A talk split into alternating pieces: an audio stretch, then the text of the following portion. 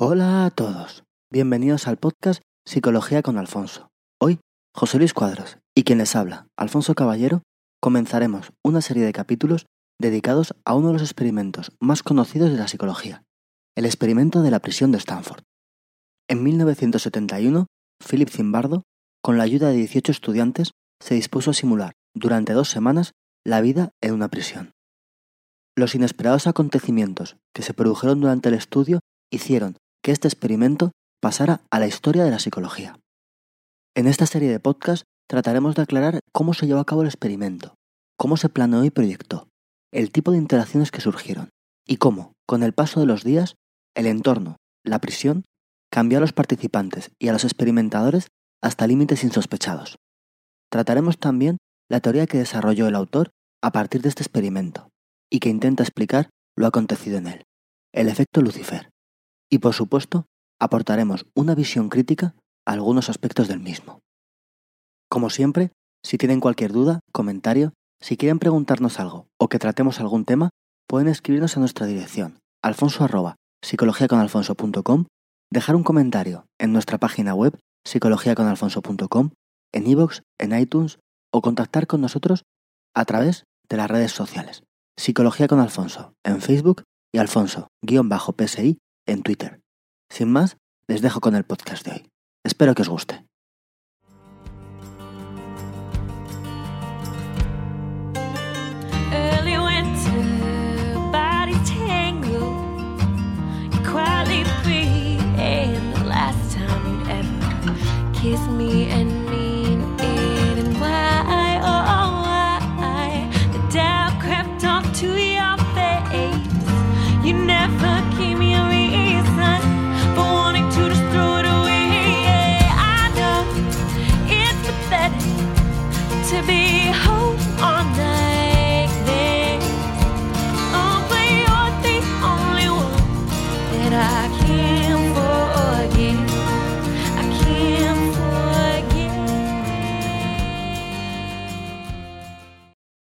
Bueno, Alfonso, estamos ya de vuelta. Estamos de vuelta después de un periodo de descanso bastante largo. Bastante, yo, yo diría un poco demasiado. Sí, entre unas cosas y otras, en realidad íbamos a grabar antes del verano un par de episodios, justo de lo que vamos a grabar hoy. Pero bueno, no pudimos quedar, lo fuimos, lo fuimos echando para atrás, se nos echaron las vacaciones encima y, y hasta hoy. Bueno, y este, bueno, tengo que decir que hoy sí sé de lo que vamos a hablar. Normalmente sabéis que no, que es una de las premisas, que no tengo que saber de lo que vamos a hablar. Pero es que, claro, han pasado tanto tiempo que, que ya me he enterado. De hecho, Sí, sí, sí. algún oyente creo que lo sabe, ¿no? Sí, hay algún gente que me preguntó, oye, y entonces, o me comentó algún tema muy, muy similar y dije, pues mira, justamente vamos a hacer estos días un podcast de aquello. Estos días es allá por julio. Bueno, pues eh, yo recuerdo cuando que íbamos a haber grabado, la semana última que íbamos a haber grabado, que no grabamos, me dijiste que te habías leído un libro de tropecientas mil páginas. Es, eh, ahora lo comentamos, es un libro de Philip Zimbardo que se llama El, el efecto Lucifer. que es de lo que vamos a hablar. Es de lo que vamos a hablar hoy, sí. Del efecto Lucifer. Hoy, eh, Hoy, si, si recuerdas, ¿no? en algunos otros podcasts hemos tratado temas de psicología social y experimentos de, de psicología social. Seguramente los, los más famosos que hemos tratado son el de Solomon Ash, de la distorsión de juicios, aquel en el que a la gente se le preguntaba sobre la longitud de unas flechas y dependiendo de que había más o menos gente, entonces eran capaces o no de llevar la contraria a un grupo. O sea que todo, o sea, había dos, dos líneas que eran iguales, pero se, lo- se lo preguntaban a un tío después de que 40, por decir un número, hayan dicho que la de la izquierda era más corta Exacto. y el tío llegaba Era a justo verla. al revés, pero Bueno, era la de la eran derecha. distintas, pero decían que eran iguales. Ah, vale, vale. Y si había una presión de grupo, por así decir, pues entonces lo decía. Vimos también el experimento de obediencia a la autoridad de Milgram, aquel de las descargas eléctricas. Y vamos a ver el que, junto con estos dos experimentos, el de la distorsión de juicios eh, como consecuencia de la presión de grupos de Solomon Ash y el experimento de obediencia a la autoridad de Milgram, sea seguramente el experimento más famoso de la psicología social, Ujú. que es el experimento de la prisión de Stanford. Ahí Stanford, hay películas y todo, ¿no? películas, hay documentales, hay muchísimo, muchísimo material sobre la prisión de Stanford. Curiosamente, estos tres experimentos están realizados por tres personas que de una u otra forma tienen conexión entre sí. De hecho, Milgram y Zimbardo compartieron pupitre en un instituto. Mil- Milgram es el de la obediencia a la autoridad. El de la obediencia a la Hemos autoridad. hablado primero el de, las, el de las rayitas del misma longitud, que es que cuando ves que todo el mundo dice una cosa, pues tú como un borrego ves lo que todo el mundo ve. No todo el mundo, pero mucha más gente de la que al menos podíamos presuponer. Bien. Que Solomon Ash, cuando realizó ese experimento, precisamente Milgram eh, trabajaba con él. Estaba estudiando Entonces Milgram es el del segundo experimento. el experimento de obediencia a la autoridad. Que decíamos esto, que había una persona que, que recibía descargas eléctricas, pero realmente no las, no las recibía. y las tenía que dar el sujeto del experimento, ¿no? Al cual simplemente recibía órdenes de una autoridad que tampoco era tal y simplemente por estar allí era capaz de hacer sufrir a otra persona porque alguien se lo decía sin realmente planteárselo, ¿no? Además vimos que había un montón de experimentos derivados de Milgram. Pues Milgram y Zimbardo, que es el autor de este experimento, ¿De qué experimento? del que vamos a hablar, el experimento de la presión de Stanford, se encontraron en un instituto de Nueva York con 16 años. Vale. En aquel momento ninguno de los dos tenía ninguna relación con el mundo de la psicología. Eran estudiantes en instituto. una- de instituto de un high school en Estados Unidos. ¿Qué es lo que sucede? Que Philip Zimbardo provenía de otro instituto en California, que se había cambiado justamente ese año. Y mientras que en el instituto en California era una persona que de alguna forma estaba marginada, separada del resto, no tenía popularidad ninguna, luego dice que, o se enteró posteriormente que era porque habían hecho circular un, un rumor en el cual él pertenecía a la mafia neoyorquina, pues resulta que en este nuevo instituto donde coincidió con Milgram con 16 años, él era una persona popular, pero hizo buenas migas con Milgram, Que era el empollón. que era el que un poquito era el empollón, quería ser un poco más popular, pero digamos que no lo conseguía. Y los dos se preguntaron cómo es posible que una persona que no había cambiado en un año su forma de, su forma de actuar, hombre, algo que con 16 años no cambiase en un año, pues tampoco es que sea lo más normal. Pero tenía la experiencia de que no había cambiado especialmente cómo actuaba, cómo interactuaba, y sin embargo en un sitio consiguió una alta popularidad, mientras que en otros sitios prácticamente era un marginado. ¿Qué sucede? Que estas dos personas, tanto, tanto Milgram como Zimbardo, a partir de ahí empezaron a pensar en cuánto influyen las circunstancias en el desempeño o en cómo se manejan las personas en un ambiente social. De tal forma que con el tiempo, tanto Milgram como Zimbardo acabaron dedicándose a la psicología social. Y los dos llevaron a cabo dos de los experimentos más famosos de la psicología social. De hecho, cuando Milgram realizó el- los estudios de, pues de esto, todo esto de la electrocución que hemos hablado, Las descargas eléctricas. exacto, el laboratorio donde lo hizo lo había montado Zimbardo años antes para otra serie de experimentos. Zimbardo. Zimbardo. Es decir, que realmente estas tres personas que habían llevado a cabo tres de los experimentos más importantes en psicología social, de una forma u otra coincidieron tanto en tiempo como en lugar, se conocieron. Y de alguna forma, bueno, pues supongo que todas las ciencias no tienen sus épocas de alguna forma de esplendor o de... Es curioso, algún día tendremos que hacer un podcast de cómo, de cómo, fíjate, pues da la sensación, según lo que cuentas, que ese año de instituto, a esos 16 años en Nueva York, en el que coincidieron Zimbardo y Milgram, les cambió, Sí, les provocó prácticamente ser psicólogos. Bueno, no creo que les provocaran, despertaría lo que tenían detrás. o al menos ese es su recuerdo. Al menos la construcción que ellos hacen de esa circunstancia, desde luego es esa. Bueno, yo creo que nos estamos metiendo mucho en temas históricos. Sí, la Que verdad no sé que yo cuánto- un poco sí. En cualquier caso, lo que sí nos compensa saber un poco es quién es Zimbardo. Ujú. Porque vamos a hablar de- del experimento de la presión de Stanford, Y es su para experimento. otros denominado el experimento, y, y claro, tenemos que saber quién es. Zimbardo actualmente es profesor emérito de la Universidad de Stanford. En la época del experimento, después de pasar por Yale, por la Universidad de Nueva York o por Columbia, pues estaba de profesor en, en Stanford. Y también fue presidente de la Asociación Psicológica de Psicólogos Americana en 2002. No sea un muy importante. Un, un tipo, sí, desde luego importante. También durante muchos años tuvo un programa de televisión en el cual explicaba la psicología. Ah, sí. Sí, sí, ¿Cuándo nos haces tu experimento, Alfonso? en cualquier momento, cuando menos os lo esperéis. Y curiosamente Zimbardo está casado con, con Cristina Maslas, que también tiene un papel en el experimento, veremos, veremos cuál es según se desarrolla, y que es uno de los principales, de los, de los psicólogos más importantes que han estudiado el efecto del, del burnout, del quemado en distintas profesiones. De hecho, el, el inventario, el test que más se utiliza para el burnout es suyo, es de la mujer de Zimbardo, que en aquella época estaban empezando a salir y que luego veremos tiene su importancia en el transcurso del experimento. Madre mía, pues aquí hemos juntado los tres experimentos más famosos de la psicología, La psicología social, de la psicología social, sí. O al menos famosos para mí, sí, y seguramente de la psicología, ¿eh? no te digo yo que no. Mm. con, con el burnout, que está súper al día, ¿no? Todo esto. Sí, sí. Con, con el cine y la tele, que ha salido el experimento ahí en... Sí, bueno, de hecho este experimento, lo, lo comentaremos en algún momento, también fue, fue replicado en un programa de televisión un poco distinto, ya veremos por qué. Es decir, ha habido muchos intentos de repetir este experimento y algunos a un nivel, pues digamos, como si rodáramos un gran hermano. Esto se ha hecho de forma televisada, pero ya Espera, espera, espera. era distinto. Intento de repetir un experimento. Un experimento se tiene que poder repetir para que sea válido. Eh, Ya, ya hablaremos de eso. Como que ya hablaré. Bueno, bueno. Ya hablaremos de, de si se puede o no se puede repetir. Eh, de hecho, esta serie de podcast lo vamos a afrontar de una forma un poco distinta a lo que hemos hecho el resto, ¿no? Hoy vamos a comentar un poco eh, cómo surgió la idea, de dónde viene, en qué contexto estamos hablando y cómo se inició el experimento. Haremos una serie de podcasts donde iremos contando cada día del experimento y finalmente explicaremos las conclusiones objetivas que se pueden sacar del experimento, la teoría de Zimbardo a partir del experimento, del efecto Lucifer, y por último también criticaremos algunos aspectos del experimento que son criticables. Uno de ellos es que este experimento no va a ser replicable. Muy, muy. Y enseguida veremos por qué. O sea, a ver, a ver, te estoy- so- vamos a empezar una serie de podcasts sobre el experimento de la prisión de Stanford, es lo que me estás diciendo. Exacto. Entonces esto es lo que vamos a hacer. Eh, el experimento enseguida veremos que no es replicable. Y, y esto es un problema que tiene, claro.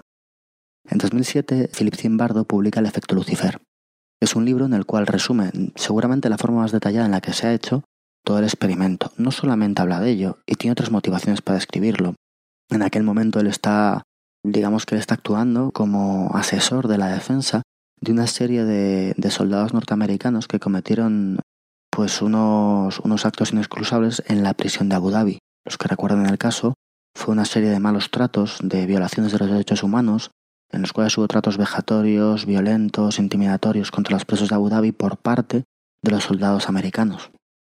Y se juzgó a los militares que habían sido responsables de aquello. Y Zimbardo participó en la defensa. Y a raíz de que Zimbardo participó en la defensa, publicó este libro, en el cual habla un poco de su experiencia en la defensa y hace un paralelismo con lo que sucedió en la prisión de Abu Dhabi. Entonces, bueno, en 2007 publica este libro y lo primero que vemos que en 2007 es una fecha tardía. ¿eh? Este experimento es, eh, es de 1971 1971. y en 2007 es cuando publica el libro, que seguramente sea la mayor recopilación de datos del experimento, no la única, se fueron publicando diversos artículos, eh, veremos cómo se, estos datos cómo se obtenían. Y bueno, eh, este es el libro que vamos a seguir fundamentalmente para explicar qué pasó en el experimento. Se saca el libro más completo que hizo el experimento 36 años después de realizarlo. Y lo saca porque está trabajando en la defensa de unos militares que incurrieron una serie de abusos, de tratos vejatorios a unos prisioneros en, en Abu En, en la de Irak, en Abu Dhabi. Curioso que este hombre, siendo un psicólogo tan importante de nombre, no haya sacado el libro antes, De pero hecho, él dice que, que años antes le propusieron eh, hacer el libro, pero que finalmente por una cosa u otra no, no lo hizo. Y ya había películas y todo. Y bueno, las películas yo no las he visto, pero hay una película de experimento, lo que pasa es que yo creo que mezclan realidad con ficción. Se llama El experimento, la el película. experimento. La película yo creo que es alemana. No sé si también hay una versión, una versión americana, pero eh, me parece recordar que mezclaba realidad con ficción. De tal forma que no es lo mismo la película que el experimento en sí. En caso sí que quisiera que nos hiciéramos un poco una idea. Porque claro, estamos hablando de un experimento que fue llevado a cabo en 1971. Ujú. Estamos hablando de un experimento que, al fin y al cabo, estamos hablando del experimento de la prisión de Stanford. Va a consistir básicamente en recrear una prisión. Y recrear una prisión conlleva una serie de cosas. Conlleva, por un lado, que alguien te dé dinero para recrearla. Conlleva, por otro lado, un cierto apoyo a las autoridades. Conlleva una serie de coincidencias, una serie de cosas que tienen que suceder para que esto, para que esto se pueda llevar a cabo. Y yo creo que tenemos que entender un poco el contexto histórico en el que estamos hablando. Porque además también así entenderemos un poco mejor cómo pensaban algunas de las personas que van a estar inmersas en el experimento. Hemos dicho que el experimento fue llevado a cabo en 1971 en Stanford. Stanford está en California, en Palo Alto. Una población de 60.000 habitantes. Eh, de los 60.000 habitantes era una población de 60.000 habitantes. De los 60.000 habitantes, 11.000 eran estudiantes de la Universidad de Stanford. Población mayoritariamente en aquella época era blanca. Para los negros se reservaba o no vivían mucho más en West Palo Alto. Estamos viviendo una época donde había segregación racial, principios de los años 70, y coinciden una serie de movimientos sociales. Es una época convulsa en cuanto a movimientos sociales en Estados Unidos. Sí, claro. Por un lado está coincidiendo un movimiento que está de fondo que es de liberación de la mujer, y por otro lado tenemos dos cosas. La primera de ellas, todo aquel movimiento de lucha contra la segregación racial de las panteras negras. Justamente unos días después de iniciarse el experimento, George Jackson, que es un miembro de las Panteras Negras, es asesinado. Posteriormente se vio que fue asesinado en una prisión. Esta persona se dedicaba a denunciar los malos tratos que se daban, la privación sensorial, aislamiento sensorial, la vigilancia, la violencia, las humillaciones que muchos guardias blancos y grupos de extrema derecha daban a los presos eh, negros en las prisiones estadounidenses. Claro, esto está súper relacionado con el experimento, porque el experimento va a ir de esto. Tenemos por de pronto esto que está sucediendo. George Jackson apoyó también a lo que se llamaban los hermanos de soledad, que eran una serie de, de- de presos de color que fueron asesinados en otra cárcel de Estados Unidos. Eh, en esta época o por estos años se producen bastantes revueltas en algunas prisiones de Estados Unidos, algunas trágicas. Mm, La de George Jackson, de- te digo, según cuentan finalmente, fue asesinado por los, por los funcionarios de prisiones a tiros, ¿no? Entonces tenemos esto por un lado y por otro lado tenemos pues la que seguramente todos conozcamos, ¿no? Que es todo el conjunto de, de protestas ciudadanas y muy especialmente estudiantiles contra la guerra de Vietnam. claro, es lo que te iba a decir, es en esa época eso es lo que piensas. Estamos en el 1971, la guerra de Vietnam acabó en el, en el 75. En aquella época está Nixon, está Kissinger y además ellos tienen una reacción de más y más bombardeos frente a las protestas, es decir, de una política muy fuerte a este respecto. ¿Qué sucede? Que toda la población universitaria pues genera un montón de quejas, un montón de protestas, un montón de, de iniciativas. Estamos en una época donde hay revueltas, donde hay activismo, donde hay movilizaciones. Y dentro de todas estas, un año antes de este experimento, en Stanford, en 1970, hay un, un enfrentamiento entre estudiantes y la policía. En aquella época, Stanford, Palo Alto, toda esta zona, digamos que era un oasis de tranquilidad. Allí no había habido revueltas. La gente, de alguna forma, cuentan que consideraba a la policía como un amigo. No tenían eh, esta idea de que en algún momento esto pudiera pasar. Ujú. Caso es que hay unas revueltas, los estudiantes hacen un montón de iniciativas, protestan, hay quejas, hay disturbios, y en un momento dado el rector de la universidad, pues eh, asustado o presa de, presa de la situación, decide meter a la policía en esto, la policía acaba paleando a los estudiantes. Mete a la policía en la universidad. Mete a la policía en la universidad para intentar eh, reprimir esta protesta. Y finalmente hay un enfrentamiento de tal forma que los estudiantes son apaleados Uf, llega a haber 40 detenidos ¿no? en, en estas protestas. Claro, al año siguiente, en 1971, entra un nuevo jefe de policía y quiere calmar los ánimos con los estudiantes.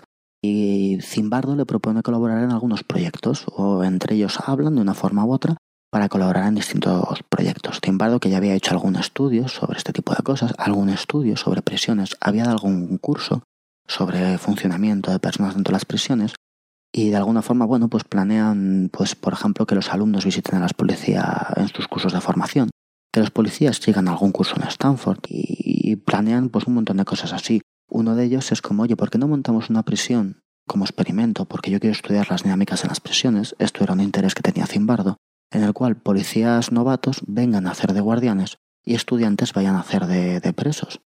Y el caso es que aunque todas estas iniciativas al jefe de policía le parece relativamente bien, no hay dinero para hacerlas nadie financia estos experimentos. hay que pagar el... Entiendo que al policía y a- al estudiante no habrá que pagarle, supongo. Sí, veremos que también se les paga, pero bueno, el caso es Se que les paga poco. Esto es como lo de los becarios que se les paga poco y hacen mucho. se les paga.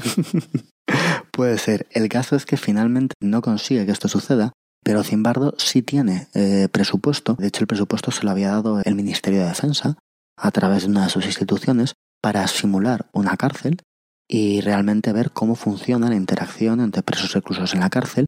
Es por eso que se lo propone al, le propone al jefe formar la cárcel con policías y estudiantes. Pero no tiene presupuesto el jefe de policía para acceder a esos policías porque no tiene suficiente personal.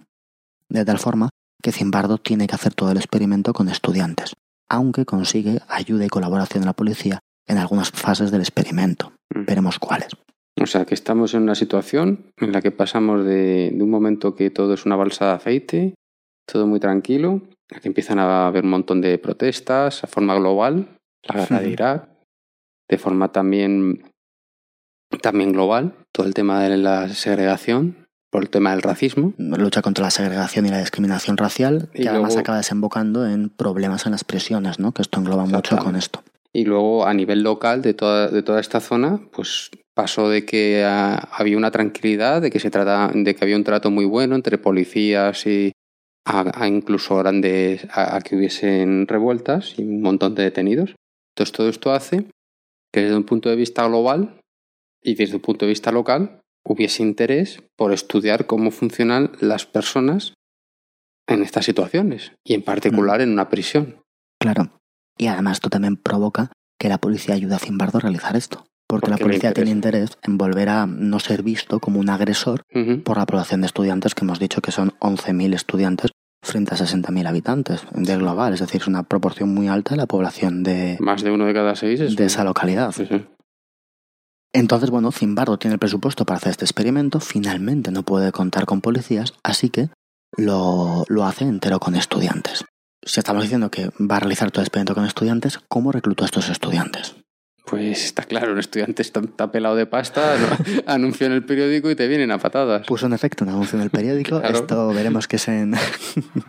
veremos que es en agosto, luego no solamente había estudiantes de Stanford, había gente de otras partes del país, incluso gente de Canadá que iba ya a pasar el verano, a seguir un curso, lo que sea, y fueron reclutados mediante un anuncio en los diarios en los que se ofrece una paga de unos 15 dólares diarios por participar en una simulación de una prisión. Para que nos hagamos una idea, 15 dólares de aquella época equivalen a ser unos 60 euros actuales por día.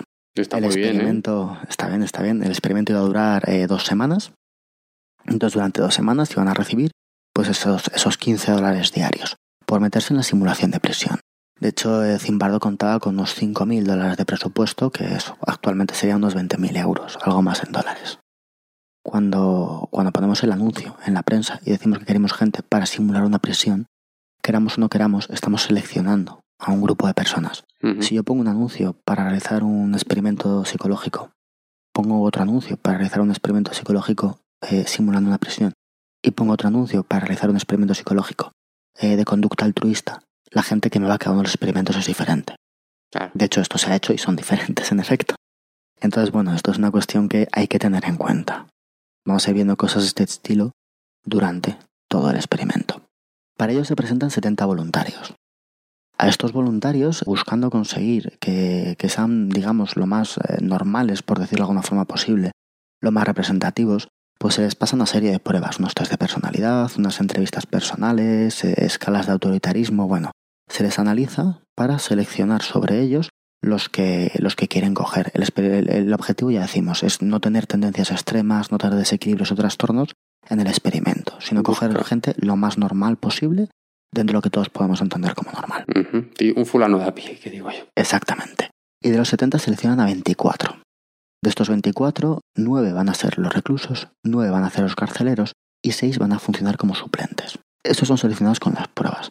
Aparte de todo esto va a estar Zimbardo, que va a a dirigir el experimento y que también, si hemos dicho que va a haber reclusos y que va a haber carceleros, también hay un director de la prisión, papel que le va a corresponder a Zimbardo. Hay también un subdirector de la prisión, que hará uno de sus alumnos, y un par de personas más que van a participar pues en la recogida de datos, ¿no? Que son Craig Honey, Kurt Bank, bueno, unos cuantos alumnos.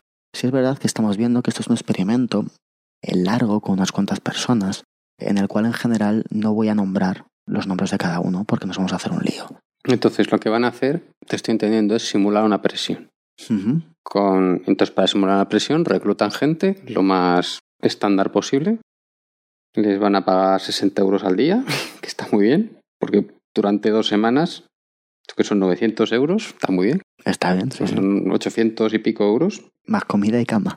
más comida y cama. Claro, estás en la prisión. Luego, no- luego veremos si no está tan bien. Eso lo veremos, claro. Bueno, entonces, eh, de estas personas, eh, nueve van a ser nueve reclusos. Tenía la idea de que eran más. No, no, no hay reclusos. Nueve carceleros. Que se hace por sorteo, entiendo, ¿no? En realidad también les preguntaron, el caso es que nadie quería ser carcelero. Ah, ¿no? Todos querían ser reclusos. Por eso también es importante Entonces- ver que estamos en una época en la cual hay revueltas, en las cuales hay una lucha contra la autoridad.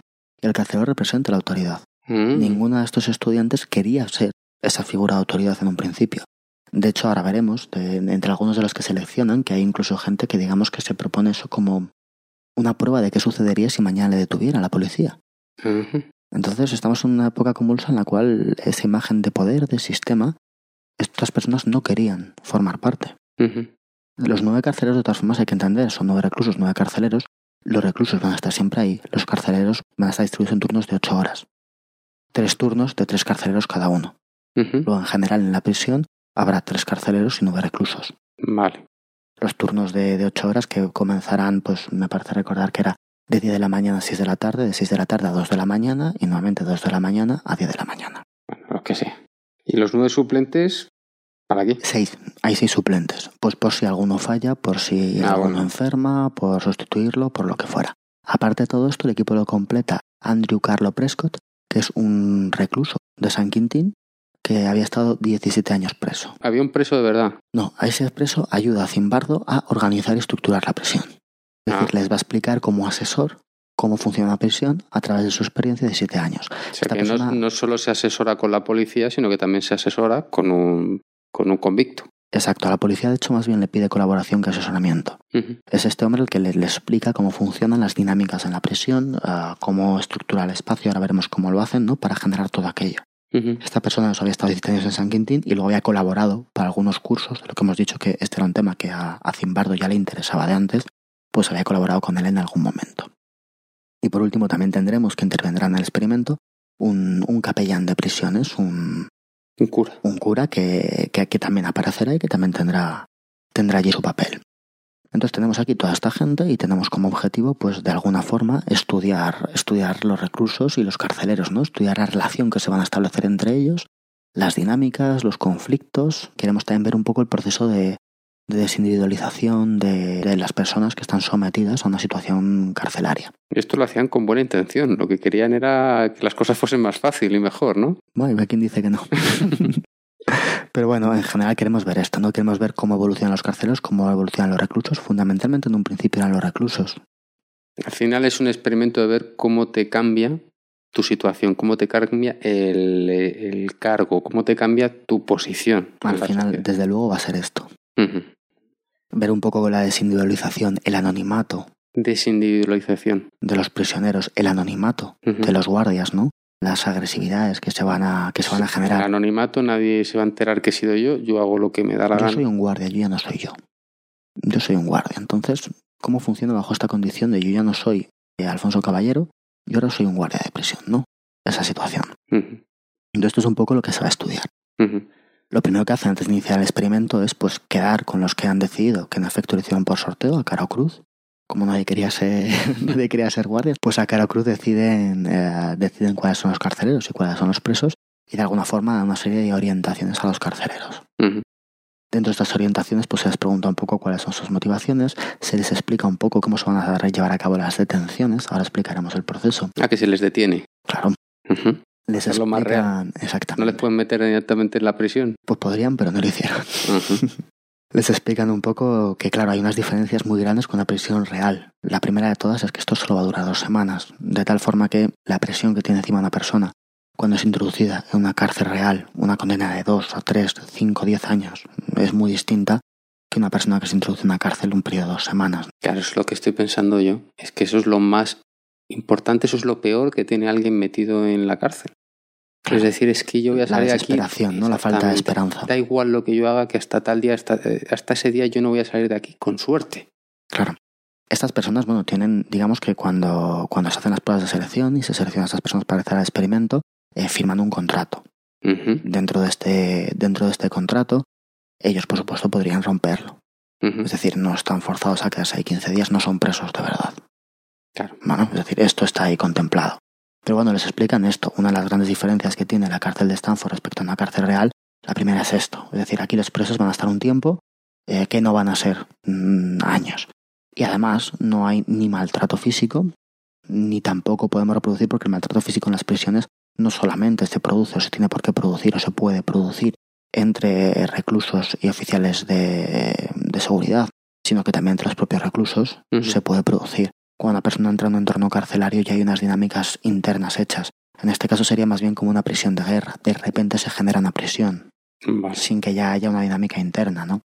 No, Más o menos les explican a los a los carceleros, a los oficiales de prisión, como queramos llamarlos, que tienen que mantener el orden, que no utilicen la, la violencia, que por supuesto no tienen que dejar de que escapen, pero que claro, si nosotros lo que queremos es generar la sensación de una prisión, lo que vamos a hacer va a ser pues eh, darles eh, o actuar de forma que podamos generar en los presos aburrimiento, frustración, falta de intimidad, impotencia, despersonalización.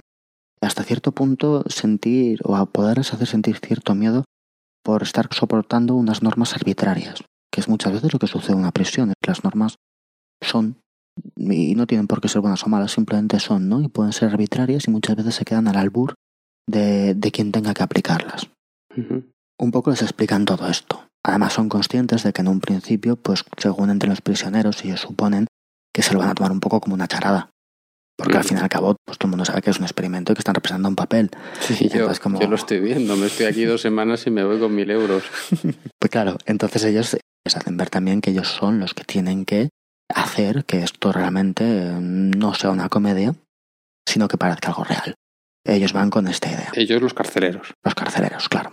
Estás ya implicando en el experimento. Les explican cuáles son las normas de la prisión por las cuales se van a guiar, luego las leemos cuando se las llevan a los presos y les dan su equipación, que serán unas gafas de espejo para que no haya contacto visual y para también lo que decíamos antes de, de un poco del anonimato de la, de la persona. Les da unos uniformes normales y unas porras también. ¿Y las podían usar? Y las podían usar, sí. A ver, las podían usar. Se les dice que no actúen con violencia, Eso te iba a decir. pero pueden golpear algo para hacer ruido, por ejemplo, cosa que harán. O pueden emplearla para retener a alguien, que también harán. Y se da también una, una equipación, se prepara, ¿no? Bueno, esto es lo que, esto es lo que Zimbardo y, y Prescott preparan con los carceleros. Para los presos, por supuesto, también habrá una equipación. Los presos van a ir con una bata, con un número delante y un número detrás, sin ropa interior. Que de hecho en el momento en el que se agachen, eh, se o sea, los genitales quedan al descubierto en muchas posiciones. Van a llevar unas sandalias que al parecer tenían cierto tacón para incomodarles en el, eh, al andar. Van a tener en todo momento una cadena atada de la pierna, para que en todo instante sean conscientes de que están en una situación diferente, que están en una prisión. Cuando duermen tienden la cadena, cuando andan tienden la cadena. A veces incluso se llega a utilizar la cadena para atar unos a otros. No les dejan objetos personales, de hecho creo que por ejemplo no pueden tener ni gafas en la prisión. Desde luego todo lo que pueden ser libros, eh, revistas, eh, tabaco, lo que se nos pueda ocurrir, todo esto, todo esto fuera. Y además todos llevarán una media en la cabeza, que esto va a ser un- una media no puesta a modo de a modo de sombrero, que esto va a ser un poco el equivalente que ellos ven a, a rapar el pelo. No pueden hacerlo, pero es un equivalente que también despersonaliza un poco. Hace que todos seamos iguales, pues todos tendrán que ir con una con una media en la cabeza. Entonces, ya tenemos aquí el- los tenemos los guardias, tenemos los presos y vamos a hablar un poco de cómo era la cárcel en la cual se lleva a cabo el experimento. La cárcel es realmente un pasillo de la Universidad de Stanford. Es un pasillo que cierran uno de los lados. Siempre hablamos de un pasillo, no hablamos del pasillo de una casa, hablamos de un pasillo de la universidad que es más amplio, ¿no? Sí. De hecho, era un pasillo de 12 metros por 3, para que nos hagamos No es grande, pero tampoco idea. tanto. No es desde luego muy grande. Eh, un extremo del pasillo lo ciegan, ponen un, un tabique para que por ahí no se pueda pasar y en el otro extremo del pasillo pues tienen una especie de biombo, un cristal, con una, mm, una gasa que cubre una cámara con la que filmarán el experimento. Esa es la única cámara de la que disponen, de tal forma que solamente van a poder filmar lo que viene a ser ese pasillo, que a partir de ahora, bueno, ellos lo denominan el patio de la prisión. Ese pasillo es donde está el patio de la prisión, que es donde harán todo cuando no están en las celdas y donde además, por ejemplo, comerán. Hay una mesa donde los presos pueden comer, es una mesa pequeña, tienen que comer por turnos, no pueden comer todos juntos. Pues esto es lo primero que tenemos, unos pasillos en los cuales pues los- lo dejan limpio, ¿no? Sin nada, solamente ponen unos extintores porque les obligan a poner unos extintores por si hubiera algún, algún problema, un fuego, un incidente, lo que sea. Tenemos el pasillo, la cámara, en el pasillo también hay un armario de pues que está ocupado con cajas y que más o menos deja un metro cuadrado, que es lo que utilizarán para castigar a los reclusos. Si un recluso incumple las normas o se porta mal, le meterán en este armario de un metro cuadrado en el cual una persona no la, se puede. la celda de aislamiento. Es lo que llama, lo que vamos a llamar durante el experimento el hoyo. Ah, el hoyo. El hoyo, así lo llama, así lo llaman ellos. Me parece que tienen En Prison un Break cartel, también lo llamaban el hoyo. un cartel donde pone el hoyo. y entonces les ponían ahí que era eso, un metro cuadrado. La persona puede estar de pie, en cuclillas, sentada, pero no puede tumbarse. Mm, vale, está incómodo. Luego, como celdas, pues tres despachos que dan al pasillo de 4 por 3 metros, se vacían de muebles, se meten unos catres y eso van a ser las celdas. Sustituyen las puertas por unas puertas hechas a propósito, unos tablones con unos barrotes, una cerradura, por supuesto, para que ahí estén lo- los reclusos. Las tres habitaciones son más o menos iguales, habitaciones de 4,3 metros, menos una que tiene la peculiaridad de tener un pequeño lavabo, al cual se le puede dar o no dar agua y que luego veremos que se acaba utilizando como medida de como premio. Ujú. Al recluso que se porte bien va a la celda con, con el lavabo, Pero es que no que les dejan ir al lavabo. va a las otras. Al lavabo irán, pero tendrán que ir por turnos, tendrán determinados momentos y habrá ciertas normas para ir al baño. Y eso sí, igual que hemos dicho que hay una cámara en lo que es el patio de, de la prisión, en este pasillo que decimos, en las celdas lo que sí que hay son micrófonos, con lo cual sí se pueden grabar las, las conversaciones que las conversaciones que tienen entre ellos, cosa que es interesante luego para ver qué hacen cuando realmente nadie les está vigilando. ¿Y los, los reclusos saben que tienen micrófonos en las celdas? No, no saben que tienen, no saben que tienen micrófonos. La cámara sí lo La sabe. cámara estaba oculta bajo una tela. Ah, tampoco Dice, saben. no sé si lo sabían o no lo sabían. La cámara no estaba ahí. O sea, la cámara estaba oculta. De alguna forma la cámara no era visible, no era evidente en la escena. Digamos que podría alterar un poco el, el funcionamiento ¿no? de, normal de las personas. Esto es un gran hermano. Algo así. Ya hemos explicado un poco ¿no? cómo se montó, cómo se seleccionan las personas, qué grupos hay, cómo es físicamente el entorno. Pues llegamos al experimento en sí. ¿no? Llegamos a un domingo, día 14 de agosto de 1931. Es pronto por la mañana y como dijimos, pues igual que Zimbardo no consiguió que la policía, digamos, participara siendo los guardianes de la prisión que quería montar, sí consiguió cierta colaboración del jefe de policía.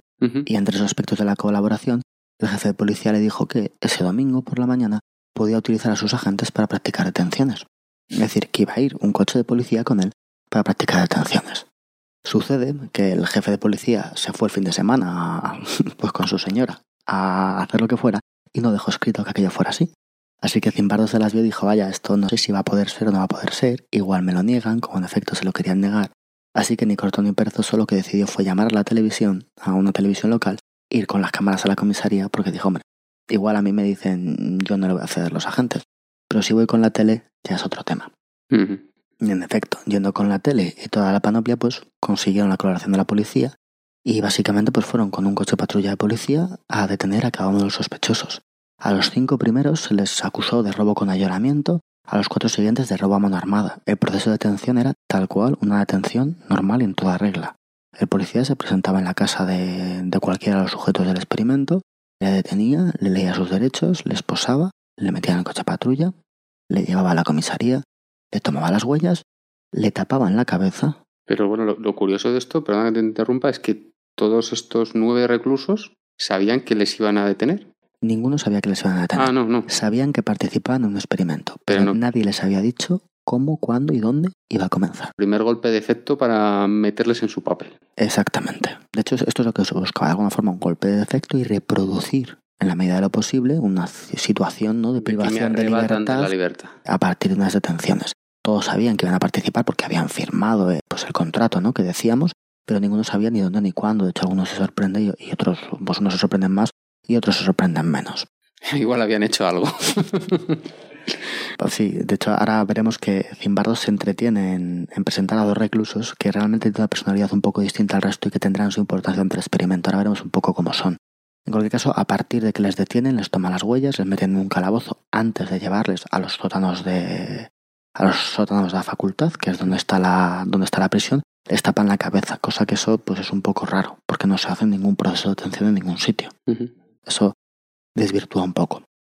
Pero bueno, de esta forma detienen a los nueve reclusos. De entre los nueve reclusos, Zimbardo hace un poco de, de- focaliza un poco en dos de ellos que tienen un comportamiento un poco diferente.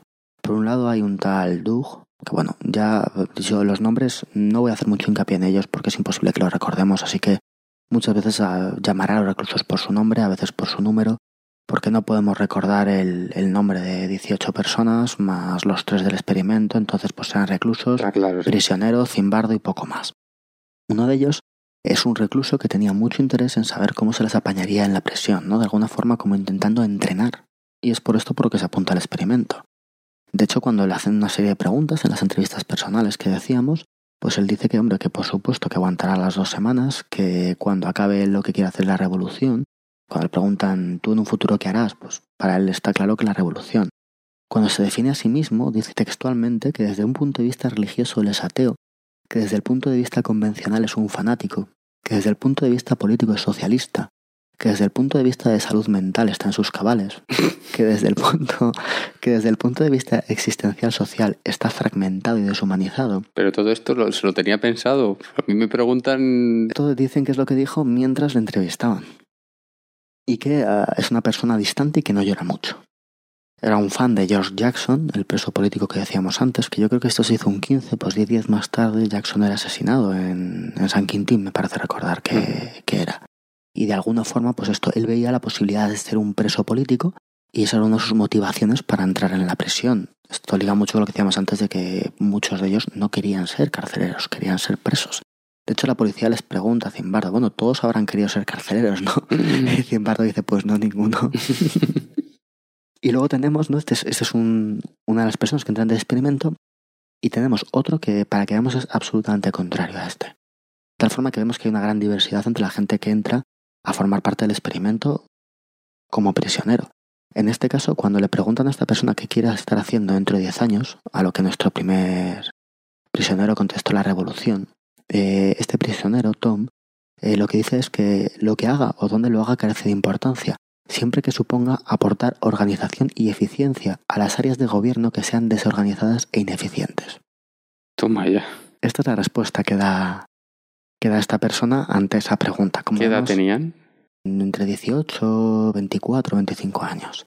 Hay algunos que participan que están acabando los estudios, algunos que están en medio, otros que están iniciándolos.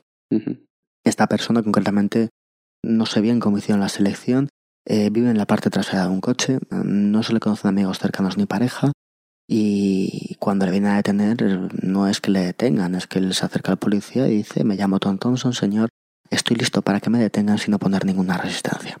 De hecho, a este le esposan porque al policía le parece sospechoso.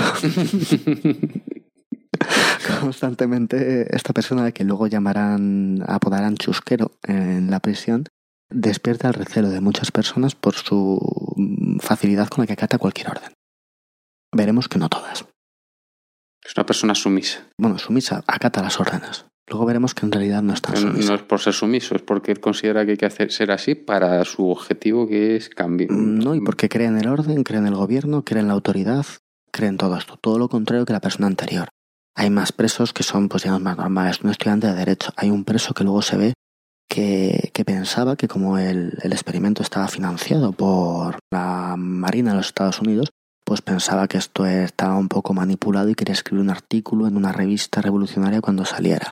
Hay un preso asiático que al parecer siempre estaba como en un segundo plano y casi nunca parecía actuar. Es decir, hay gente de muchos tipos, de muchas condiciones dentro de- del experimento que hemos hecho. Desde luego no tienen todos las mismas ideas ni la misma forma de actuar. Pero bueno, después de realizar todas las detenciones, después de pasar por la cárcel, eh, les tapan la cabeza y les van llevando a la prisión. Una vez que les llevan a la prisión, les quitan la ropa, les desnudan, les dejan con las piernas abiertas apoyados en la pared, desnudos, eh, les rocían con unos, o les polvorean con un insecticida, Mm. por si, primero porque es una práctica común en las prisiones, para evitar cualquier tipo de infección o cualquier tipo de enfermedad que pueda traer un recluso. Por iniciativa propia, algunos carceleros ya comienzan a reírse de los reclusos. Les ven desnudos y se meten con sus genitales o con cómo son o con lo que sea. O sea, ya sí, el prim- en las, la, la primera hora ya empiezan a meterse. Porque sí, nadie les ha dicho nada, ¿va? pero sucede. O sea, un tío que solo lleva una hora metido en el experimento este, que sabe que van a ser dos semanas, que sabe que el tío de enfrente es un tío como él, probablemente estudiante, y ya se empieza a meter con él solo por verle desnudo y solo por sentirse en una posición de poder sobre él, entiendo que es. Ahí ya, ya empiezan. Veremos cómo también es verdad que ellos llevaban con la, el, el objetivo de ellos, en un primer momento, en un primer choque con los reclusos, es hacerles ver que esto no es una broma. También eso es cierto y está ahí. No lo olvidemos. Pero bueno, les dan sus chanclas, les encadenan la pierna, ¿vale? Se una cadena con un candado en la pierna, les cubren la cabeza y les dan pues su bata, con un número delante y un número detrás. Ujú. Cada recluso llevará un número, que es en realidad cómo se van a designar, con una clara intención de despersonalizarles, Les llaman por su número, nunca por su nombre. nunca por su nombre. Y cuando están así, es decir, cuando ya tienen puesto toda la parafernaria, cuando ya están vestidos de esta forma, es entonces cuando les quitan las vendas y les dejan verse frente a un espejo. Llevaban sin verse desde que les detuvieron. O sea, lo que buscan es ese shock. ese shock de ver que de repente, mm, pues eso, estás así, como el de al lado, como el de al lado, como el de al lado, y no hay nada más. Una vez que están todos juntos, ya todos tienen el, todos tienen el traje. Estoy viendo la foto aquí. Esta es una foto de alguno de los presos de piso de Stanford, colgará alguna en la página web para que nos hagamos un poco una, una idea.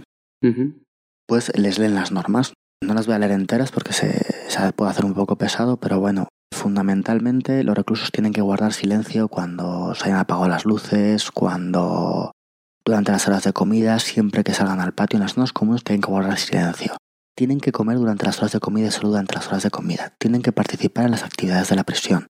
Tienen que mantener las celdas limpias, las camas hechas, todo lo demás. No pueden, por supuesto, dañar ninguna de las pertenencias de la prisión. No pueden encender las celdas si no se les indica. Siempre que hablen con un guardia tienen que llamarles señor oficial de prisiones. Cuando hablen con el subdirector de la prisión, uno de los alumnos de Zimbardo o con Zimbardo, señor oficial jefe, señor director de la prisión. Los reclusos en ningún momento, y esto es muy importante, pueden definir su situación como un experimento o una simulación. Hablarán de que están en una cárcel. Tendrán cinco minutos para ir al baño, que preguntabas antes, ¿vale? Nunca antes de una hora del anterior periodo de cinco minutos. Fumar es un privilegio, el correo es un privilegio, las visitas son un privilegio. Lo habrá, pero tienen que tener la autorización de, de quien sea.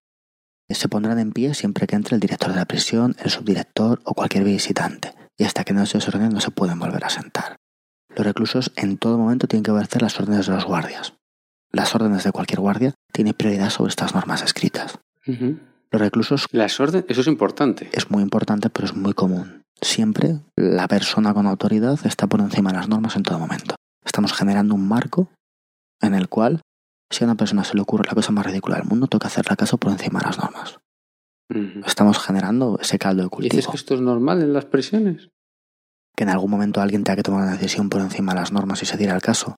Es normal. La cuestión es cómo se utiliza. Vale. No se puede correr en el pasillo. Hay fuego, corred. Otra cosa es que yo os ponga a correr porque me apetece, ¿no? Claro. Es un poco esto. Los reclusos tendrán que chivarse si algo sucede y el incumplimiento de cualquier de estas normas puede ser un motivo de castigo. Y será, supongo. Y será motivo de castigo. Entonces, estas son las normas de, son las normas de la, de la prisión. Como hemos visto, al final hay una que es muy clara y es que los guardias lo que dicen es lo que dicen. Y aquello va a misa. El guardia es Dios. Es lo que le están diciendo y tú no eres nadie. Exactamente. Esta es la idea. ¿no? Hemos generado una institución. En la cual los reclusos no tienen ningún tipo de poder, tienen que cumplir unas normas, pero es que si acaso se inventan otra, un guardia cualquiera, también tiene que cumplirse. Y por supuesto, todo lo que puede ser eh, un derecho, todo lo que puede ser algo que les pueda hacer ilusión, todo eso pasa a ser un privilegio, que será motivo de que sea o no concedido por el guardia que esté ahí. Y una cosa que, que me estoy preguntando, probablemente la gente también, decías que firmaban un contrato. Este contrato entiendo que se podía romper. En efecto, en cualquier momento. Y entonces en cualquier momento el prisionero podría decidir, mira, estoy hasta las narices de esto, me piro de aquí. En efecto, ¿Lo hicieron? nadie se fue por ese motivo. Nadie se fue. Eh, sí, hubo quien se fue, pero no por ese motivo. No por ese motivo. Veremos cómo se fueron. Madre mía. Y tengo entendido que les llegaron a tratar muy mal. Bastante mal, sí. Y a pesar de eso, no se fueron, continuaron. ¿Y eso que continuaran? ¿A qué lo achacas tú? ¿A que se metieron mucho en su papel de, de prisionero? Hay diversos motivos. Hay un acontecimiento que tiene lugar en el, en el segundo día que veremos, pero aparte, sí, tanto los prisioneros como los guardianes entraron, bueno, según Zimbardo ¿no? y sus colaboradores, extraordinariamente rápido en el papel. En pocas horas, veremos cómo de menos de 24 horas, eh, veremos reacciones que no son ni mucho menos normales con tan poco tiempo.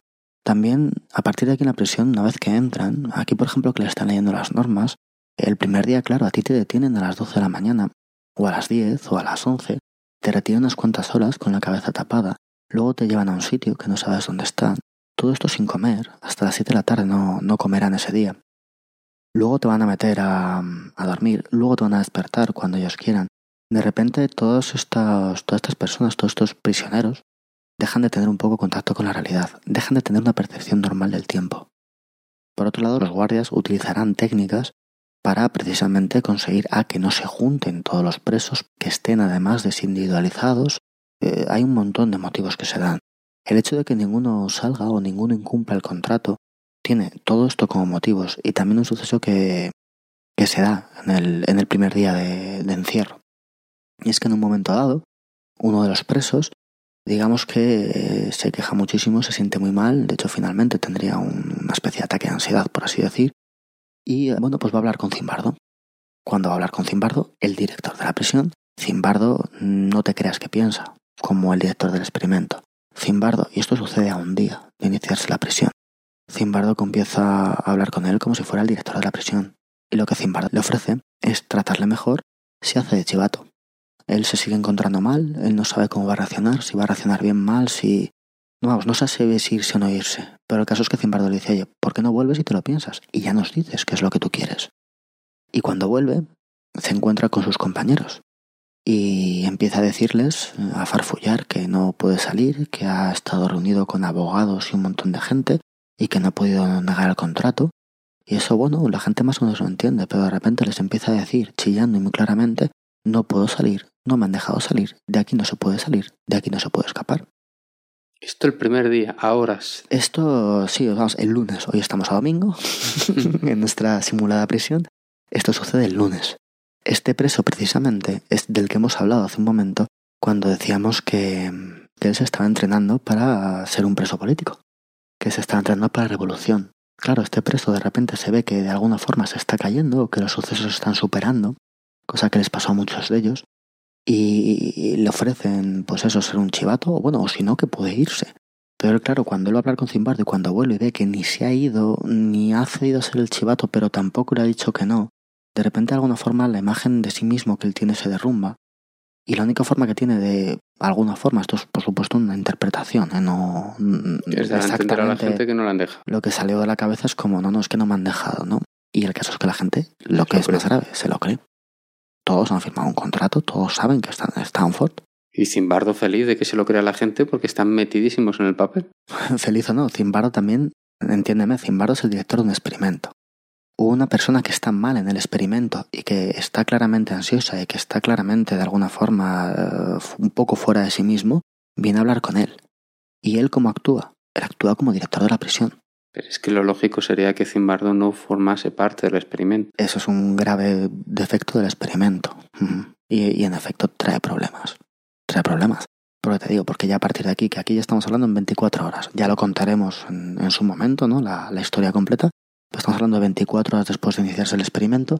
Y cuando estamos hablando de esto, estamos hablando de que ya este preso ha ido a negociar su salida, cuando no tiene por qué negociar su salida, y que Zimbardo ha actuado como si fuera un director de prisión en vez de como un director del experimento. En 24 horas, aquí ya todos habían perdido un poco de vista lo que vienen a ser las cosas. Esto es peligroso en el sentido de que lo que nos está diciendo, si no te entiendo mal, porque claro, si estamos hablando de estas 18 personas, los nueve reclusos y los nueve carceleros, que tan rápido se metieron en su papel, me está diciendo que todos se metieron en su papel. No, hay niveles. Hay niveles, pero mayor o menor nivel todos se están metiendo. De una u otra forma se metieron. Había carceleros buenos y carceleros malos, había presos que protestaban más y que protestaban menos, pero se metieron. No quizá el primer día, el primer día del todo no estaban metidos.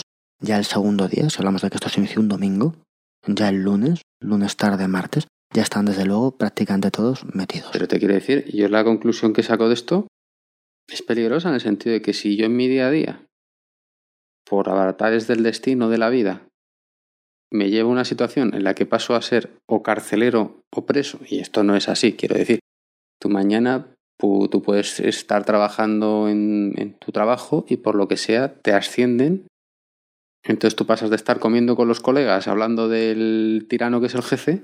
Es una situación un poco distinta, te entiendo. Sí, es distinto, pero lo que te quiero decir es que enseguida te puedes meter en un papel nuevo a pesar de que tú crees que no. Claro, lo que quiero decir es que la diferencia con un ascenso o un trabajo es que aquí estamos introduciendo a personas en una situación absolutamente nueva. De tal forma que su yo de la vida cotidiana no sirve para nada aquí. O sea, no tiene ninguna experiencia de cómo comportarse en esa situación. Y, y eso hace que se puedan comportar de una forma mucho más extrema o que puedan sucumbir mucho más es decir, eso cambia las cosas. Si a ti te ascienden en tu trabajo, tú sigues siendo una persona que trabaja y sabes un poco cómo tienes que comportarte. Sabes cómo mantener tu yo frente a esa circunstancia. Cuando te de repente te quitan un entorno en el que eres conocido, te quitan absolutamente todo lo que tienes alrededor, tú ya no sabes cómo manejarte ahí. Y de repente tienes que inventarte un nuevo yo en esta circunstancia. Digamos que esto sucede si de repente un país entra en guerra y una persona de 30 años tiene que ir al frente. De repente esa persona ya no sabe cómo comportarse aquí. Es una situación absolutamente nueva. Y de repente esa persona puede ser cruel cuando no lo era en su vida cotidiana. Esta diferencia de de repente descontextualizar absolutamente a una persona y volver a meter en otro contexto distinto, genera mucho de esto. Y se puede hacer al revés, en el sentido de algo positivo. Tú puedes tener. Muchas veces sabes que yo intento buscar temas de estos de educación, ¿no? Tienes un niño que es conflictivo, en un entorno conflictivo, sacarle de ese entorno y meterle en un entorno completamente nuevo. Y tratarle como si no fuese conflictivo. Sí, Es algo parecido a esto, en el sentido de que el- voy a cargarme su mundo, el mundo que él conoce, y le voy a meter en un mundo en el que todo está en dirección de que él fuese una persona no, no conflictiva, una persona. sí. Esto no siempre es así. Esto, por ejemplo, es lo que mm, cuando hablamos de delincuencia en ciudades o de, de desórdenes, de vandalismo, se llama la hipótesis de las ventanas rotas. Hipótesis de las ventanas Esto rotas. Zimbardo, de hecho, en algún, hace algún experimento relacionado con esto que cuenta, que cuenta en el libro, que no se, ha, no se ha demostrado, es decir, en cada ciudad, en cada cultura, en cada país funciona de forma distinta, que si tú la ciudad la mantienes, vamos a decir, eh, libre de pintadas, con las cosas arregladas, todo bien, la gente no las romperá. Si la gente ve que todo está desordenado, todo está dejado, todo está caído, entonces la gente las romperá más. Pero, pero esto lo saben nuestras madres cuando hacen que esté ordenado tu cuarto. Si la ¿Para mesa está ordenada, te da más cosa desordenarla, ¿no? Claro, pues esto no, es decir, cómo cambiando un contexto, cambiando una circunstancia, puede alterar el comportamiento de las personas que están ahí. Concretamente, Zimbardo lo que hizo fue hacer lo mismo en dos contextos distintos. Utilizó una zona marginal del Bronx de Nueva York y justamente una zona cerca de Stanford, y dejó un coche abandonado con el capó abierto en los dos sitios. En el Bronx, eh, a plena luz del día, él llevaba unas cámaras infrarrojas que no usó para nada. A plena luz del día, familias normales pues pasaban por allí y lo desvalijaban. ¿Vale? Finalmente eh, los vándalos acabaron destrozándolo. Cuando lo dejó el coche en Palo Alto, en, cerca de la Universidad de Stanford, nadie tocó el coche. De hecho, un día que llovía alguien pasó y cerró el capó. Y cuando acabó el experimento y cogieron los coches, lo que quedaba de uno y el coche en el otro, un vecino llamó a la policía porque lo estaban robando. Entonces, él decía, claro, es que realmente, dice, son personas normales de clase media las que pasan por esa calle, son equivalentes en dos entornos diferentes. Bueno. Luego esto habría que verlo. Como de equivalentes son, porque no es lo mismo una persona que ha vivido un montón de años en el Bronx, Exacto. que ha tenido precisamente todo esto. ha Sí, sí, Zimbardos del Bronx supongo que también lo sabes, habla Mm. también de su, su infancia, de los pandilleros, de todo aquello. Pero bueno, que al final sí, es que el hecho de, de generar un entorno de una forma o generar un entorno de otra forma influye en la conducta de las personas que están en ese entorno, desde Mm. luego. Pero lo, lo- a mí lo, lo que me llama la atención, lo extraordinario de esto para mí, es que funciona aunque sepas que es mentira. Porque esta gente sabía que era mentira, sabía que era una representación, sabía que era una, una pantomima. Mm, Sí, sí, pero empezaron a creer que era más que una Pero a pantomima. pesar de eso funciona. Entonces, después de haber leído las normas a todos los presidiarios, ¿no? Retomamos un poco por donde, por donde estábamos, comienza lo que viene a ser el primer recuento. Los recuentos, que son lo que suena, pongo a los presos y los presos se enumeran. Normalmente se utilizan básicamente para que asegurarnos que ninguno se ha fugado. En este caso no es lo único que, lo único que se quiere, sino que se van a utilizar los recuentos para despersonalizar y deshumanizar a los reclusos. Tú eres el uno, no eres Tom, eres uno. De hecho, bueno, son números de tres y cuatro cifras. Todos son números de cuatro cifras menos uno que es de tres. Los números fueron puestos al azar. Sí, menos personal, el uno es más personal que el 327. Exacto. O sea, es el, el 1024, el 3021, el 816, son números así. Elegidos al azar, por supuesto. Y en este caso lo hacen más bien, pues eso, para, por un lado, para, para despersonalizar y deshumanizarlos, sus números y partes de un sistema, y por otro lado van a ir situando, y ya muy pronto vamos a ver cómo los oficiales de prisiones, los señores oficiales, van a utilizarlo para que su autoridad se vea reafirmada. La primera vez que los presos se ponen ahí a, a formar y les dicen tenéis que decir vuestro número, lo primero de todo es que lo- el- los presos acaban de ver su número y les acaban de leer las normas. Entonces tienen que repetirlos. Una vez que los repiten, los generales de prisiones, los oficiales de prisiones deciden que no es suficiente. Ahora los vais a cantar. Ahora lo vais a, a repetir al revés. Todo esto no estaba preparado. Mm, no, no, no, no. La, la verdad es que no. Se lo hacen repetir una y otra forma y si no lo hacen bien, si no repiten bien sus números, entonces les pueden hacer flexiones. Es decir, tú no has dicho bien tu número, vaya, lo acabo de leer. No, 10 flexiones. Ahora vuelvo a decir tu número, venga, ya está bien. Después de esto les mandan a los cuartos a hacer las camas y ordenarlos, que es lo que habían estado ellos montando justamente esa tarde, y a aprenderse las normas. Porque a partir de ahora yo te puedo preguntar cualquier norma y si tú no las sabes hacer, pues serás castigado. Las 17. Veremos que se las aprenden sorprendentemente rápido. Después de esto, a las 6 de la tarde, pues empiezan a cenar. Cuando cenan, claro, se dan cuenta de que no hay hueco para los nueve en la mesa. Hay algunos que se quejan, otros ven que aquello es no tiene sentido. Es como tenéis que comer primero seis, los dos tres a un lado, y luego otros seis, y si no, nada. Hay quien quiere fumar y, y no le dejan. Hay quien se queja porque no hay espacio. eh, De alguna forma, ellos van haciendo eso. Y ya va viendo carceleros ya desde el primer recuento. Y ahora hay carceleros que son más duros y carceleros que son menos duros. Aquí ahora hay tres carceleros, ya sabemos que son turnos de tres. De hecho, luego cuando se ven las notas que los propios carceleros han tomado, pues hay algunos que dicen, vaya, este me parece que está actuando de una forma un poco brusca, ¿no? Aún manteniendo, digamos, el, el sentido, el criterio. Pero nadie dice nada, ¿eh? Al que hace algo de una forma más altisonante, de una forma más brusca, nadie le dice nada. Si acaso se apartan un poco y, y lo dejan hacer. Y sin embargo, también hay quien dice que están siendo demasiado blandos con los reclusos. Y llevamos tres horas allí, o menos. Después de cenar, eh, les explican un poco cómo funcionan las visitas. Ellos tienen que escribir a sus amigos, a sus familiares, a sus conocidos, si quieren visitarles, una carta que por supuesto podrá ser leída por los funcionarios de prisiones, que por supuesto podrá ser requisada, que por supuesto llegará o no llegará y que por supuesto tiene que ser autorizada. Y empiezan a tener un nuevo recuento. Lo que pasa es que ahora en este nuevo recuento, pues ya mm, de alguna forma muy creativa por un lado y en muy corto espacio de tiempo por el otro, aquello se empieza a ir de madre. Quiero decir que ellos llegan y es como, venga, daos la vuelta y las damos contra la pared. Ahora vais a decir vuestro número, pero muy rápido. Mm, lo habéis hecho muy lento. Otra vez. Mm, tú lo has hecho muy lento. Diez flexiones. Venga, otra vez. Uy, ahora lo habéis hecho muy rápido. Hacerlo más lento. Tú no lo has hecho bien. Lo hacen los, carceleros sin que les diga a nadie y nada. Cada X tiempos van diciendo cuánto, un número mínimo de al día. En este caso, te digo, esto eran las, las 8 de la tarde. Pero no le habían... Las detenciones habían empezado a las 10 de la mañana.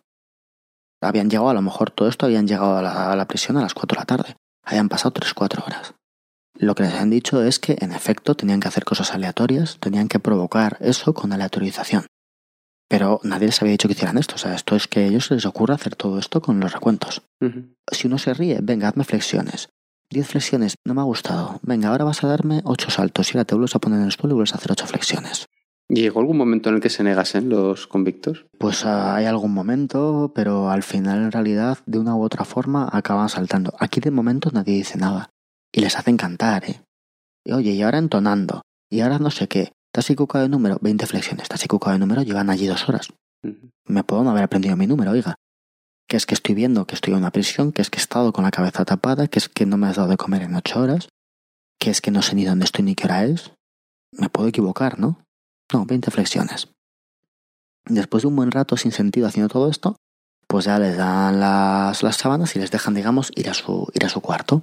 Empiezan a preguntar a la gente, ¿os ha gustado el recuento? Nadie dice nada. ¿Os ha gustado el recuento? Sí, señor oficial de prisiones, menos uno que dice que no. Al que dice que no y empieza a chillar que no, que no le ha gustado, le agarran y a dónde le van a llevar. Pues al hoyo, que es la forma de castigo. A las tres horas de estar ahí. Este es el recluso del que antes hablábamos, que digamos que se preparaba para la revolución y quería saber que era un preso político, mientras que le llevan al armario, al hoyo, pues va gritando poder para el poder para el pueblo. Allá también los reclusos empiezan, claro, porque ah, mientras que este preso le cogen por haber dicho no, no me ha gustado hacer flexiones durante el recuento y le meten en un armario, nadie dice nada. Aquí algún día hemos hablado de la disonancia cognitiva. Si yo no digo nada, ¿por qué no he dicho nada? Hombre, si esto es un experimento, ¿por qué no digo qué tontería dejad a este chaval aquí? Que lo único que ha dicho es que no le gusta hacer flexiones, cosa que no gustaba a nadie aquí. Pero mm, yo me callo, se empiezan a sentir culpables y dicen, bueno, si esto solamente es un experimento, bueno, si tenemos que actuar como una prisión, ya iba calando la idea de que tenemos que actuar como una prisión. Aquí a las 10 de la noche pues tienen que ir al baño, cuando van al baño van a ir primero en grupos de uno de dos, con la cadena y con la cara tapada, les llevan haciendo un recorrido por la sala de calderas para llevarlas hasta el baño, les dejan solamente 10 minutos, mientras les están mirando. Veremos que con el tiempo eh, les castigan con ir al baño, y cuando les castigan con ir al baño ponen un cubo en, en las celdas y ahí hagan lo que tengan que hacer. Hacen cosas un poco extrañas. Y tras eso se acaba el primer día, el domingo, ¿no? que es el primer día que vamos a tratar hoy. Lo que sucede es que antes de irse, eh, estos guardias, que son los de la tarde, antes de que entren los de la noche, que el cambio de turno se hace a las 2, pues cuando se juntan deciden ah, que, oye, ¿por qué no a las 2 de la mañana? Que es cuando están al cambio de turno. Y además así nuestros compañeros es el primer turno. Mm, No han visto a sus compañeros en la reunión que tuvieron. Es decir, no se debe haber formado ese espíritu de equipo. deciden que porque no entran en los dormitorios a las 2 de la mañana haciendo ruido, sacan a la gente donde está durmiendo y les hacen un recuento pues bastante humillante también. Pero esto los nuevos. Estos son los, los guardias que están del turno de tarde que de- van a dar el relevo a los otros. Los de reemplazo. Les dicen a los de reemplazo que por qué no hacemos esto, que va a ser divertido. Claro, en ese momento, pues los presos están ahí. Pero Zimbardo empieza a preguntarse un poco qué pasará con, con esto. Porque dice, a ver, nosotros llevamos aquí seis horas de experimento. Seis, ocho horas. Nadie les ha dicho a esta gente que haga esto. No le parece mal en lo que han hecho, porque en efecto, como decimos, son castigos aleatorios, son castigos sin sentido, son castigos que sirven para que la persona se despersonalice, todo lo que hemos dicho. Pero claro, dice, es que llevan seis horas, es que no les ha dado tiempo a aburrirse. Esta gente, ¿hasta dónde podrán llegar?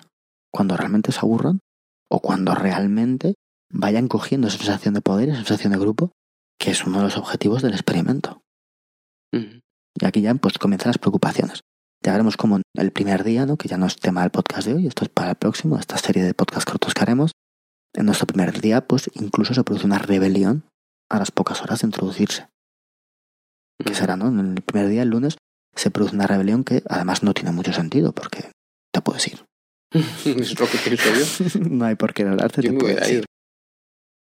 Sobre todo es hacernos una idea de cómo se inició todo aquello y de cómo, pues de una forma u otra, de repente, pues lo que, lo que decías. De repente todas estas personas se ven metidas en un contexto que no conocen, cada uno con un rol determinado y bajo un sistema bastante aleatorio, pero que promueve los tratos que van a dar. Es decir, el sistema promueve que los carceleros sean como son y el sistema va a promover que los presos sean sumisos. Y esto lo veremos a lo largo de todo el experimento. Claro, es que realmente lo que te da miedo de todo esto es la conclusión. O sea, normalmente las personas tenemos nuestra identidad. Como creemos, yo creo que yo soy José Luis, ¿no? Pero. Y esa identidad creemos que la elegimos nosotros en cierta medida, ¿no? Se construye una parte con el entorno, otra parte con nosotros. Vamos, mi sensación, ¿no? Claro, estas cosas te hacen pensar en el sentido de que tú, tu identidad sería completamente distinta si te cambian de repente tu entorno. Y en el fondo, no sé, mi identidad soy yo. Si me quitan mi identidad, en el fondo ya no soy yo, ¿no? Entonces podrían cambiarme completamente. Podría yo, en cierta medida, perder mi identidad. Zimbardo decía una cosa que era muy interesante y que de hecho yo creo que hemos visto en, en algún otro experimento. Y es que es importante cuando, cuando analicemos esto, que ya hemos dicho que vamos a ir viendo cada día lo que pasó, veremos cuáles son las conclusiones finales del experimento, veremos también qué críticas hay que hacer, que ya hemos visto alguna, pero hay más críticas que se pueden hacer, que es importante que, que no nos pongamos fuera de aquello. Es decir, aquí no estamos viendo un experimento que se hizo con gente muy particular. Bueno, hemos dicho dos casos que pueden ser más o menos particulares, pero que pueden ser cualquier persona que tienes cerca. Y hemos cogido a gente que son, pues, eh, gente de entre 18 y 25 años, cualquiera de un lugar. Tenemos la costumbre de ver cada una de estas cosas, de pensar que uno siempre actuaría de otra forma. Pero tenemos que entender que esa gente que está ahí también somos nosotros. Ellos también pensarían que... Ellos también pensaban que ellos no actuarían de la forma en la que actuaron. Prácticamente todos los que están allí. Eso es muchas veces lo que sucede con los experimentos sociales, que tenemos una parte, digamos que hay una parte que, que podemos, eh, una parte situacional y una parte disposicional. La situación son las condiciones que hay, el entorno, todo lo que sucede alrededor. Yo no y la controlo. disposición es lo que soy yo. Y tendemos a creer que la disposición siempre es la responsable de lo que sucede. Eso. Y por supuesto hay, hay una parte que nadie puede negar de lo que uno hace, pero también hay una parte que está en la situación. Entonces en esta lucha entre la situación y la disposición de la persona es lo que en realidad evaluamos en este experimento.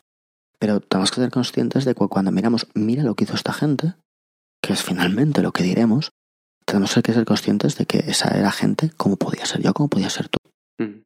Esto es lo importante. Cuando vimos el experimento de Milgram de dar descargas, vimos que era un 60% de las personas. Cuando vimos el experimento de... vimos que es un número de gente que no se nos puede ocurrir. Cuando tanto en estos experimentos como en este se pregunta a expertos qué cantidad de gente creen que actuará de la forma en la que realmente se actúa en el experimento, todos tiran para abajo. Eso es un poco como lo que hemos dicho alguna vez, ¿no? De el 90% de las personas están por encima de la media en, en su capacidad de trabajo. Pues claro, esto es un ridículo. Dices, esto es un poco lo que sucede. No podemos estar el 90% por encima de la media. El o es un 90% de ridículo. las personas piensan que son más inteligentes que la media. Exacto, esto es un ridículo y si no, pobre el que está en la media.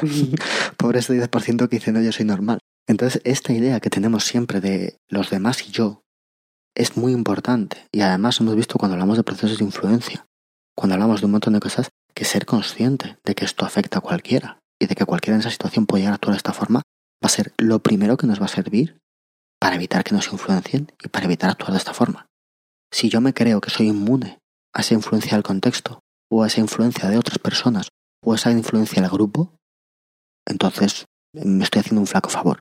Soy carne de cañón. Claro, si yo creo, oye, esto a mí me puede pasar, ya voy con los ojos abiertos. Entonces, cuando veamos todo esto que sucede, cuando vemos lo que pasa cada día en el experimento, no lo veamos como, fíjate esa persona, qué rara es, qué mal lo hace, cómo resulta. No, no, esa persona es una persona cualquiera. De hecho, una de las cosas fundamentales de este experimento, lo que al final es nuestra variable independiente, es que el preso y el carcelero fueron elegidos al azar. Tiramos una moneda y elegimos un preso y un carcelero.